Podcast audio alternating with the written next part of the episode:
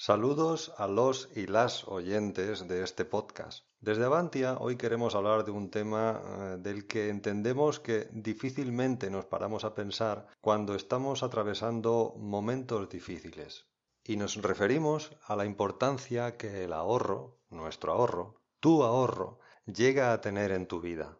Y es que este es un tema que no atiende a tiempos ni épocas. Da igual que estemos atravesando una época buena, de bonanza económica, o que estemos atravesando una época de crisis. La importancia que el ahorro tiene no va a cambiar en el tiempo. Va a ser siempre muy importante el cuidado que le demos a este asunto. De hecho, el resultado que en el tiempo puede tener el ahorro en nuestra economía y nuestra independencia financiera, si lo trabajamos bien, puede ser brutal. Lo que te vamos a proponer no es ni mucho menos nuevo, pero no es nuestra intención reinventar la rueda, sino la de darte una información, unas herramientas que te puedan ser útiles. Y para empezar me gustaría preguntarte, ¿has oído hablar alguna vez de la regla del ahorro del 10%? Es una regla que básicamente lo que nos dice es que debemos ahorrar el 10% de nuestro salario mensual. Tal vez cuando alguien escuche esto puede pensar, imposible, yo en mis circunstancias ahora mismo no puedo ahorrar un 10%. Bueno, pues ahorra el 5 o el 2. No pasa nada. Ten en cuenta que la idea es la de crear este hábito si es que hasta ahora no lo teníamos. Con lo cual no es tan importante la cantidad que empecemos a ahorrar como el hecho de que nos comprometamos a empezar a ahorrar con un mínimo. No obstante, no hace falta que te diga que lo conveniente en el tiempo es que si no podemos empezar con ese 10%, al menos con el tiempo lleguemos a alcanzar ese porcentaje. De lo contrario, como podrás entender, va a ser mucho más difícil o nos va a llevar mucho más tiempo obtener el mismo resultado que si hubiéramos empezado de una manera constante a ahorrar ese 10%. Esto es lógico y se entiende, ¿verdad?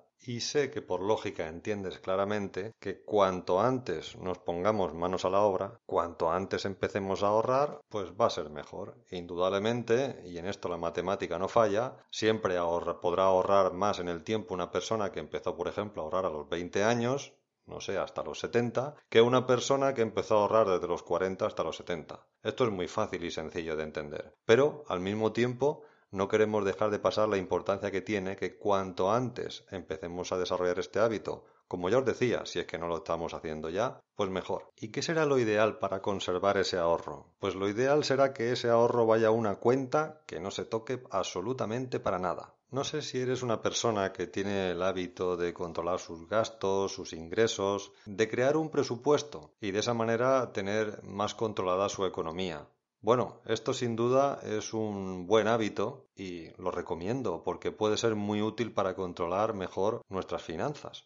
Pero sea que tengamos ese hábito o no, lo que es muy importante lo que es imprescindible es que realmente nos comprometamos a no tocar el dinero que reservamos para nuestro ahorro. De lo contrario, podría ser como un saco roto, en el que metemos dinero por la parte superior pero va saliendo por la parte de abajo. Entonces, si por cualquier motivo que no sea realmente básico, vital, súper importante, vamos echando mano de ese ahorro una y otra vez, pues como es normal, nunca permitiremos que crezca. Una cosa que ya sabemos que pasa con el dinero es que se devalúa en el tiempo, es decir, cuanto más tiempo pasa, menos valor tiene. Claro, eso nosotros no podemos impedirlo, pero lo que sí que podemos y debemos hacer es poner a trabajar el dinero para nosotros, en vez de que nosotros siempre estemos trabajando para el dinero. Y hay mil fórmulas para poner a trabajar el dinero. Acciones, planes de pensiones, fondos de inversión, letras del tesoro. No es ni mi intención ni mi trabajo decirte cuáles son los mejores.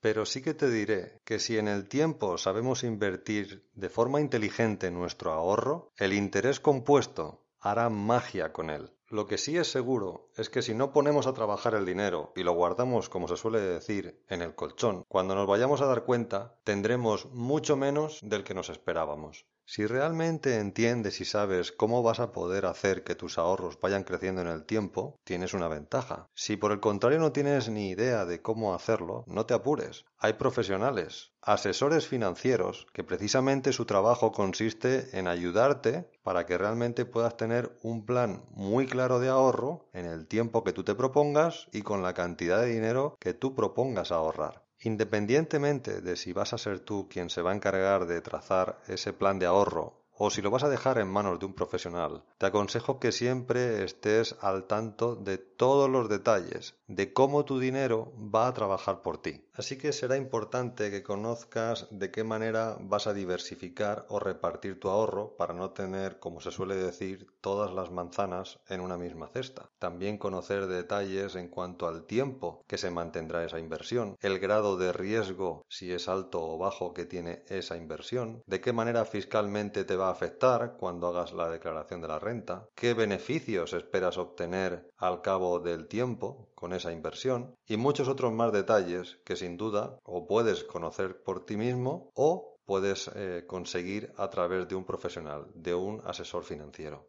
La idea es tan sencilla como importante y es la de que tú tengas el pleno conocimiento y control de tus ahorros. Una sugerencia que sí que te quiero dar es la de que no utilices tus ahorros personales para invertir en tu negocio. Y no me refiero ni mucho menos a que no tengamos que cuidar de nuestro negocio. Pero si nuestro negocio necesita dinero, lo suyo es que pensemos en fórmulas que nos permitan, precisamente a través del negocio, ganar más dinero, en vez de que esa parte tengamos que cubrirla nosotros con nuestros propios ahorros. Y ese es precisamente el peligro que queremos evitar, que nuestro negocio se pueda convertir en el agujero negro de nuestros ahorros, en vez de ser justo lo contrario, que nuestro negocio nos dé más riqueza, nos aporte más dinero y que de esa manera haga crecer nuestro ahorro. Hemos estado durante minutos hablando de lo importante que es el ahorro en nuestra vida. Normalmente nos ocupamos en trabajar para tener lo básico, para pagar y vivir. Pero ¿no crees que es momento también de que empecemos a ocuparnos en crear una abundancia que nos permita una mayor calidad de vida en el futuro? Podemos tener la confianza de que los resultados que consigamos compensarán con creces nuestra constancia y esfuerzo a lo largo del tiempo. Y espero que toda esta información te pueda ser muy útil en tu vida. Si quieres comentarnos algo sobre lo que hemos hablado, dar tu opinión o tal vez te interesa que hablemos de otros temas, puedes dejarnos tus comentarios en redes sociales. Hasta pronto.